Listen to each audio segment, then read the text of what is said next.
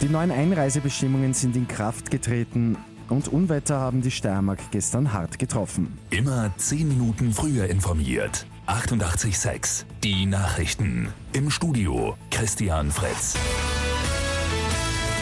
Seit heute gelten die neuen strengeren Einreisebestimmungen. Und zwar für Österreicher sowie Personen mit Wohnsitz in Österreich, die schon vor Bekanntgabe der Verordnung im Ausland waren oder sind. Für die Rückkehr nach Österreich aus Corona-Risikogebieten ist nun verpflichtend ein negativer PCR-Test notwendig.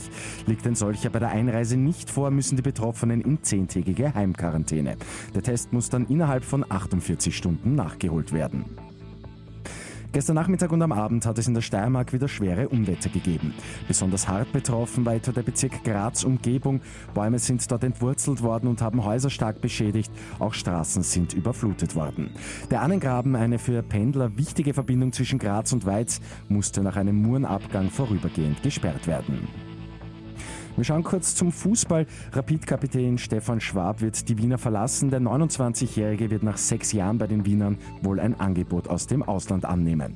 Und der SV Mattersburg verliert seinen Trainer. Franz Ponweiser hört nach fünf Jahren in diversen Funktionen bei den Burgenländern auf. Ein Spielteilnehmer hat den Jackpot bei Lotto 6 aus 45 geknackt. Der Gewinn rund 1,5 Millionen Euro. Und heute will die USA zum Mars starten. Die gute Nachricht zum Schluss. Die US-Weltraumagentur NASA hat grünes Licht für einen Start gegeben. Passt das Wetter, geht es zu Mittag unserer Zeit los. Mit 88.6 immer 10 Minuten früher informiert.